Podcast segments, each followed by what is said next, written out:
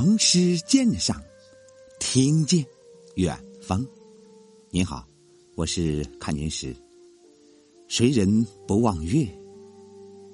望月出神有几人？请您欣赏李白的《古朗月行》。小时不识月，呼作白玉盘。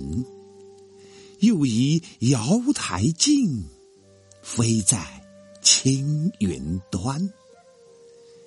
仙人垂两足，桂树何团团。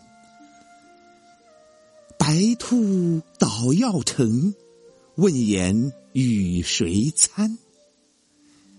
蟾蜍蚀圆影。大明夜已，一夕落九乌，天人清且安。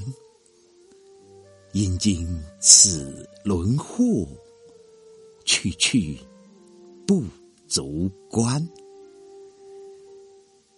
又来其如何？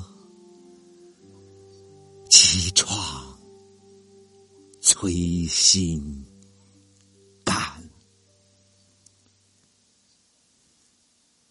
这是一首乐府诗，《朗月行》是乐府古题，属于杂曲歌词。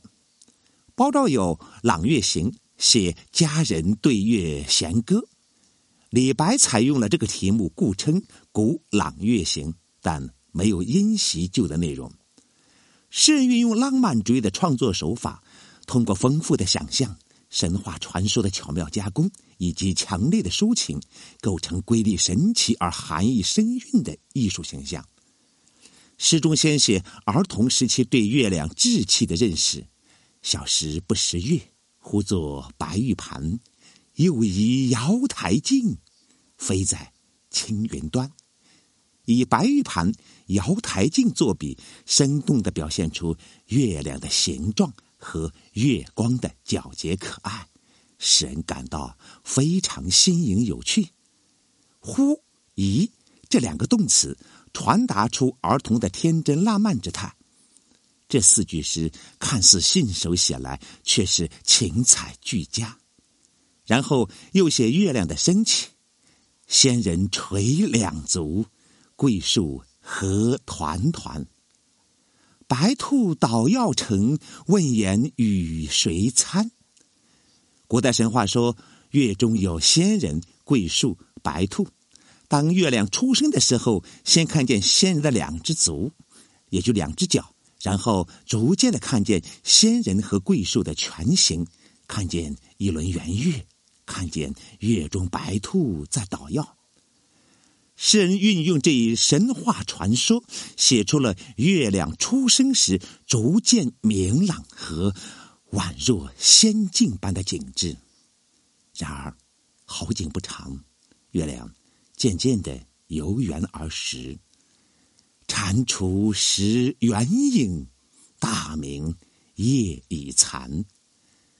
蟾蜍俗称癞蛤蟆，大明指月亮。传说月食就是蟾蜍食月所造成，月亮被蟾蜍所啮食而残损，变得晦暗不明。一夕落九乌，天人清且安，表现出诗人的感慨和希望。古代善射的后羿射落了九个太阳，只留下一个，使得天人都免除了灾难。诗人为什么在这里引出这样的英雄来呢？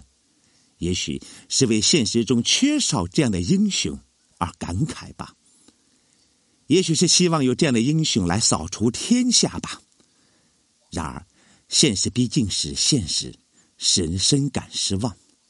因经此轮惑，去去不足观。月亮既然已经沦没而迷惑不清。还有什么可以看的呢？不如趁早走开吧。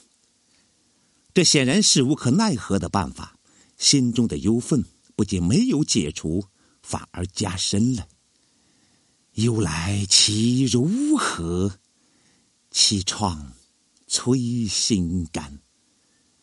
诗人不忍一走了之，内心矛盾重重，忧心如焚。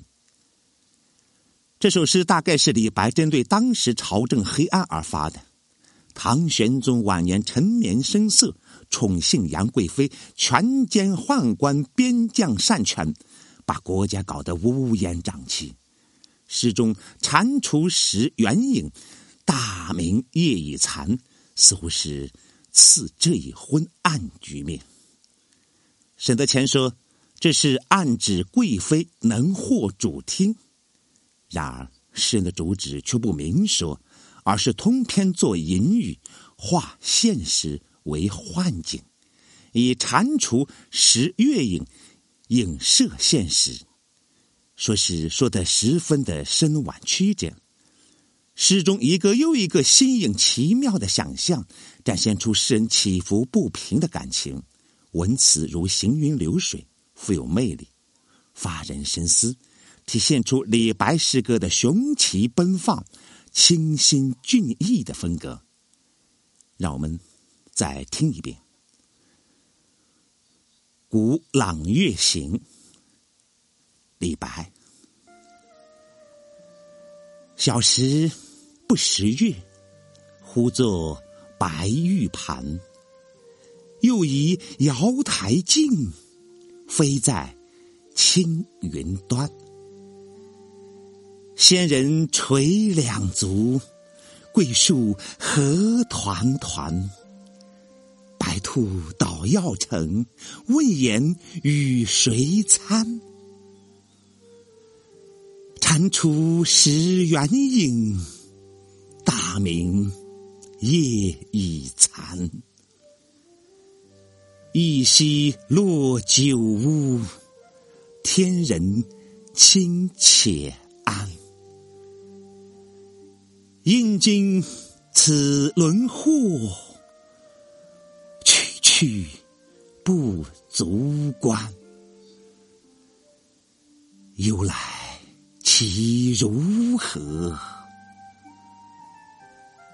其创摧心肝。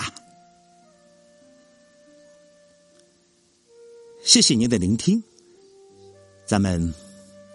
下回再会。